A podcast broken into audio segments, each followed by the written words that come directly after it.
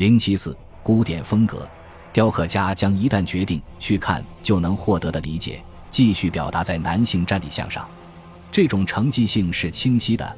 从早期古典的阿波罗，到波里克利托斯的时髦者，再到公元前四世纪吕西普斯的刮汗屋的运动员，这些仍然是纪念性雕像，不是去标记坟墓或者供奉在某一个圣所里，而是作为更明确的个人运动员或武士。他们或是为比赛或战争的胜利而做，或是为更自觉地展现比例和技巧而做。这个过程是缓慢的，然而是确定的，影响了人体在雕刻的重量和平衡上的变化，又或者是人体部分的依赖独立的基底。这或许根本不够，但却是新的，可能在那些技艺不佳和缺乏感知力的人手中变得怪异和不恰当。对作战的人物或锻炼的人物的刻画通常不够精细，但就他们所展现的对生活的观察而言，并不失之于准确。在米龙的制铁饼者和吕西普斯的刮汗屋的运动员之间有一个试验的阶段，前者实质上是一件独立的浮雕，而后者似乎想让观者从各个角度来赞美运动员。正面描述法很自然地被古风时期的艺术家所继承。并得到建筑雕刻和大多数雕像背景的鼓励。雕塑艺术中对暗示框架和背景的弃用，在绘画艺术中得到了一种新空间感觉的回应。这种感觉也需要在组合中得到平衡。雕刻是一门古老艺术，我们对它了解太少，很少有佳作保留下来。保存完好的通常是青铜的，而建筑雕刻也几乎没有质量上乘的。其他原作有装饰性的或纪念性的，如墓碑浮雕，但高品质的不多。我们有罗马时代对古典作品的复制品，从后来的文献中，我们确认了他们的作者。这些可能反映出作品的主题和一般外观。以此为依据，我们构建了我们所认为的米龙、波里克利托斯和吕西普斯的风格。但是，当第一流的原作当真出现的话，如在意大利附近的遇难船上发现的里亚切青铜雕像，我们便开始发现漏掉了多少东西。而像德尔斐的玉手这样我们熟悉的杰作，可能不那么完美。很多人认为，里亚切青铜雕像是公元前五世纪中叶雅典人为纪念马拉松战役胜利而献给德尔斐的贡品。我们可按自己的意愿去理解那个性格外向的青年男子及其恬静而成熟的伙伴。除了这类作品外，雅典在大约五十年的时间里，并没给我们留下什么。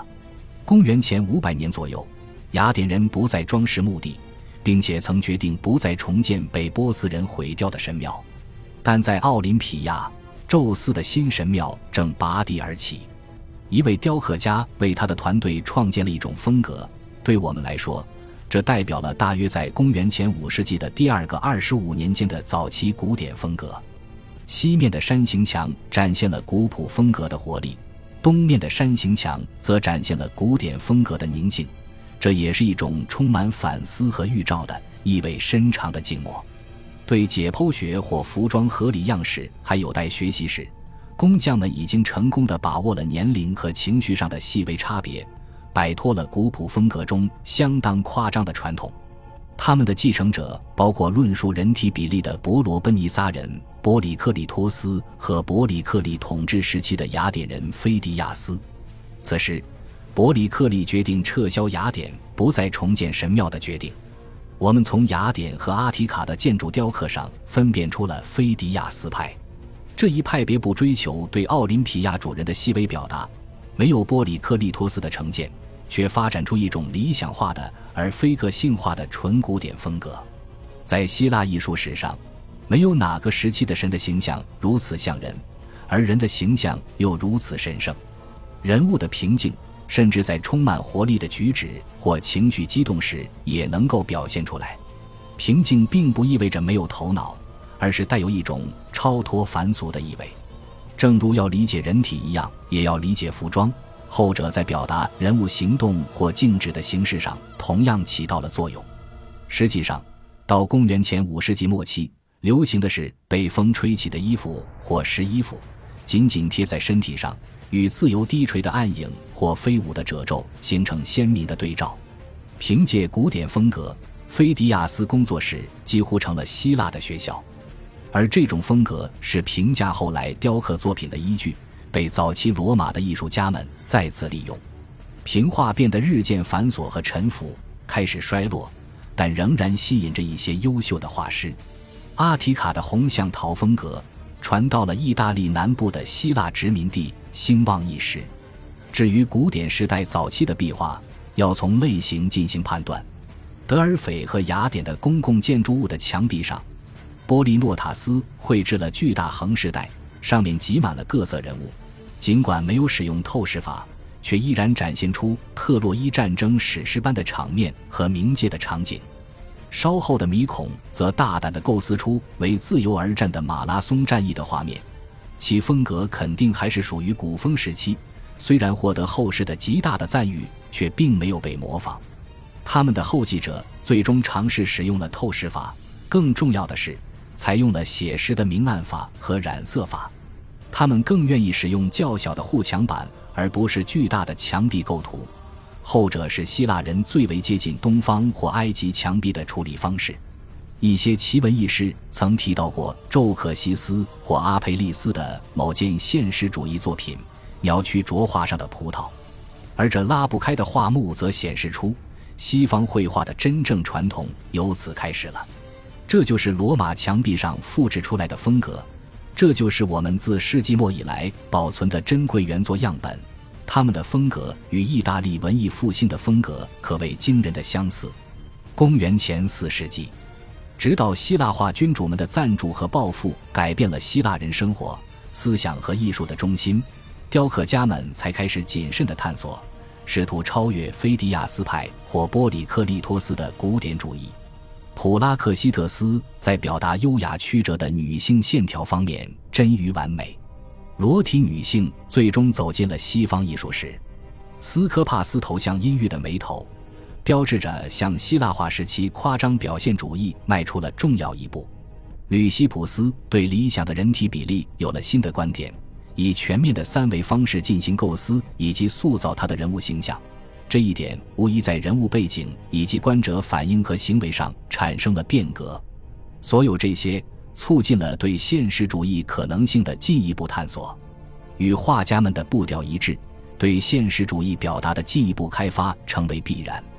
这不是对具体类型、年龄或情绪的表达，而是对具体人物的表达。早期运动员或将军的纪念性雕像表现的是一种理想形式，很少带有个人特征。或许令人惊讶的是，雕像艺术在从对类型的观察和表达转向对个人的观察和表达上花费了很长时间，尤其是献祭的实践和希腊个人的荣耀为此提供了一次次机会和鼓励。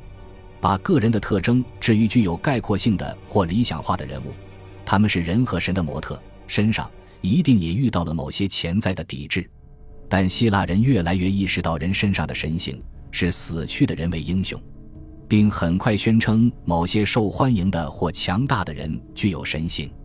因此，那个时代真正的雕像，与其说是对死者的理想特征的研究，不如说是公元前四世纪向西方艺术献上的另一种赠礼。普拉克西特斯是一个雅典人。而斯科帕斯来自盛产大理石的帕罗斯岛，吕西普斯来自西西昂。希腊不再有主要的流派或展示场地。公元前四世纪，艺术家的杰作都遗失了，甚至奥林匹亚的普拉克西特斯的赫尔墨斯雕像还不如一件上乘复制品。我们不得不评判一些次要的艺术品，或者那些专为蛮族人制作的作品。比如卡里亚的摩索拉斯陵墓及其巨大的雕像和浮雕横饰带，或者在墓葬环境得以完好保存地区的作品，例如马其顿的维吉纳的腓力二世墓地。后面即将论述的这一情况将使我们得以了解支配希腊艺术未来的新的赞助人。恭喜你又听完三集，欢迎点赞留言。关注主播，主页有更多精彩内容。